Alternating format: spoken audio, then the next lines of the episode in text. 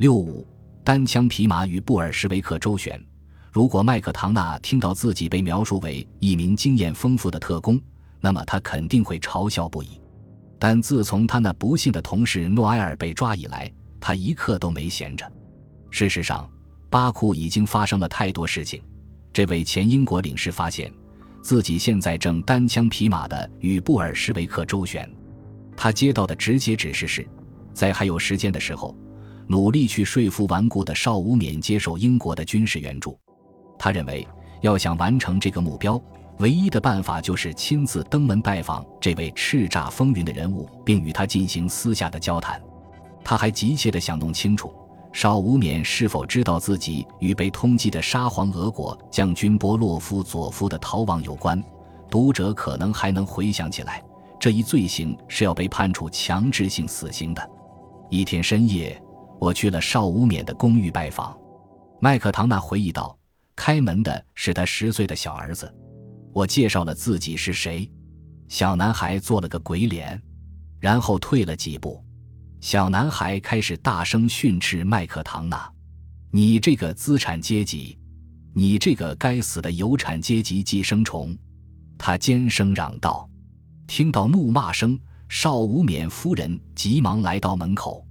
在一阵笑声之后，麦克唐纳写道：“我被领进房子，来到了这位伟人的面前。他看到那位革命家靠在一张椅子上，正专心地看着一份厚厚的文件。当麦克唐纳进来时，邵无冕才把文件放到了一边。房间，麦克唐纳写道，洋溢着中产阶级的气息。”在大桌子的一端放着邵无冕的晚餐，另一端是这个小男孩最近学习用的课本。在一张椅子上放着一些要缝补的衣服，是邵无冕夫人离开房间时匆忙放下的。很难想象，这个温馨的家庭的主人是一个残暴的革命者，要消灭所有反对他的理论的人。但这是真的。邵无冕立刻从椅子上站起来，拿出一瓶酒。热情地接待了他的客人。虽然这两人都知道彼此是政治上的对手，但他们似乎很合得来。在与自己的革命同僚认真地辩论了一天之后，邵无冕很可能也觉得麦克唐纳的冷幽默和脚踏实地的态度能让自己感到放松。邵无冕与他的大多数布尔什维克同僚不同，他受过良好的教育，而且久经世故。很可能会很乐意和麦克唐纳这样的人交谈。我认为他喜欢我。这位英国军官总结道。不过，我觉得对他来说，我是个无足轻重的对手。从麦克唐纳对随后发生的不寻常事件的描述中，我们也可以明显的看出，他对邵无冕的个人评价很高，尤其是邵无冕在解决这座如今与世隔绝的城市严重的食品短缺问题时所采取的果断措施。此外，邵无冕与许多其他布尔什维克不同，他更愿意用说服来实现自己的目标，而不是使用恐怖手段。首先提及英国干涉问题的是邵无冕本人。你的邓斯特维尔将军要来巴库把我们赶出去吗？他责备地问麦克唐纳。麦克唐纳向他保证，邓斯特维尔只是一名士兵，除了帮助他抵御土耳其人、保卫巴库之外。没有任何其他目的。不过，邵无冕嘲弄地反驳道：“你真的相信一名英国将军和一名布尔什维克政委能够很好的进行合作吗？”还没等麦克唐纳回答，他继续说：“不，我们会组织自己的军队来打击土耳其人。”麦克唐纳试图与他争辩，不过都是徒劳的，因为很明显，少无冕相信。红军的增援部队正在从布尔什维克控制的里海北端的阿斯特拉罕向巴库挺进，因此他不需要带有政治风险的英国援助。然而，麦克唐纳与这名布尔什维克领袖的第一次会面确实表明了一件有用的事情。麦克唐纳安心地发现，邵无冕似乎不知道自己在波洛夫佐夫将军夫妇的逃亡中所扮演的角色。如果邵无冕确实已经有所察觉，那么他在当时也并没有表露出任何痕迹。相反，他告诉麦克唐纳自己在任何时候都很乐意与其再次见面，但他不允许麦克唐纳还像以前当英国领事时那样，通过巴库唯一与外界联系的无线电，使用外交密码发送信息。邵武冕坚持，从现在开始，一切信息都必须使用明码。很明显，他想知道关于巴库和高加索其他地方的情况。麦克唐纳会告诉自己的上级什么？他更想知道麦克唐纳会从上级那里得到什么指示。麦克唐纳迅速警告德黑兰，让其转告伦敦，只给自己发布介意给布尔什维克看的信息，而且也不能采用加密的形式。邵无冕的新决定让麦克唐纳几乎马上就陷入了困境。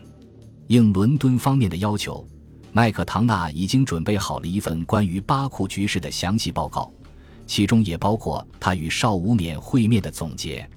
但这位布尔什维克领袖似乎已经开始重新考虑是否拒绝英国的援助。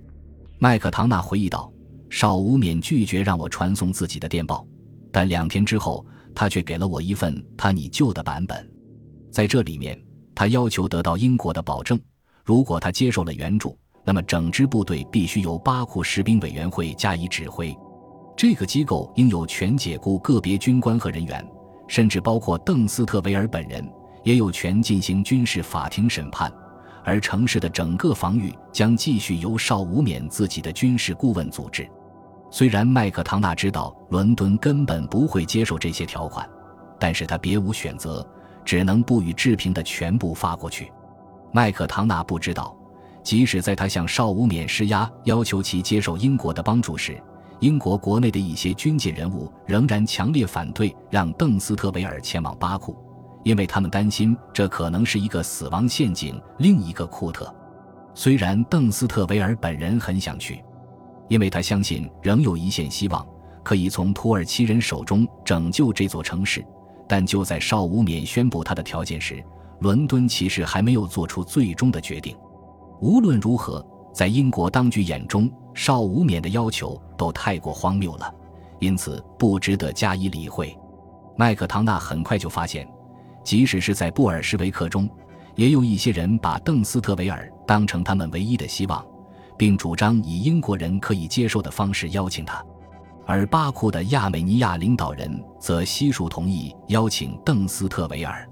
但邵武冕是一位令人敬畏的领袖，也是一个纪律严明的人，不允许周围的人跟他唱反调。此外，众所周知，他跟列宁是密友，深得列宁的信任，因此他的观点占了上风。尽管如此，麦克唐纳还是有所怀疑。所以总是频繁地去拜访他，并试图改变他的想法。我一直是个受欢迎的访客，除了吃饭的时候。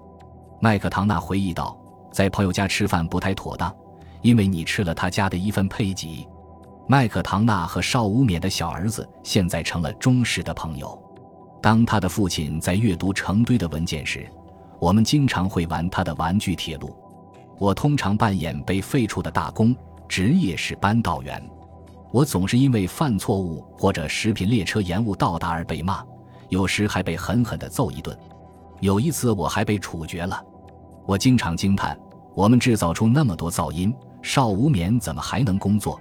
但是他说，不管是什么原因，他都不会让孩子们离开房间。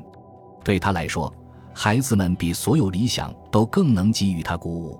在麦克唐纳看来，邵无眠似乎不需要睡觉。家人都去睡觉了之后，他回忆说：“我就会听他说几个小时关于理想的国家的演讲和理论。在这个国家里，每一个个体都会为整个国家而工作，就像每一个细胞都会为健康的人体工作一样。接着，我们会进行激烈的争论，有时持续到天亮。”麦克唐纳在这时候才第一次发现，在巴库有部分人正在策划阴谋，以推翻邵武冕和布尔什维克。并直接向英国求助。事实上，甚至有传言说，布尔什维克的一些海军人员正在考虑派军舰到恩泽利去接邓斯特维尔及其手下。现在，越来越少的人相信，在土耳其人发动他们期待已久的进攻时，大约六千名布尔什维克士兵和四千名亚美尼亚士兵就能够保卫这座城市。虽然邵无冕似乎仍然相信。这些反邵无冕的阴谋让麦克唐纳陷入了两难境地。到目前为止，他得到的命令只是努力说服邵无冕改变主意，让他不要拒绝英国的帮助。但由于所有来自伦敦或德黑兰的秘密指示都已停止，所以他的上级无法让他及时了解最新的进展，也无法给他下达新的指示。他当然也没有被告知过，如果邵无冕还是顽固不化的话，就要试图推翻他。然而，即使麦克唐纳不希望看到邵无冕或他的家人受到任何伤害，他也意识到。如果布尔什维克被那些更欢迎邓斯特维尔到来的人取代，那么伦敦的利益将得到最大的保障。他此时此刻所能做的就是密切关注事态的发展，同时继续努力说服邵无冕明白其中的道理。本集播放完毕，感谢您的收听，喜欢请订阅加关注，主页有更多精彩内容。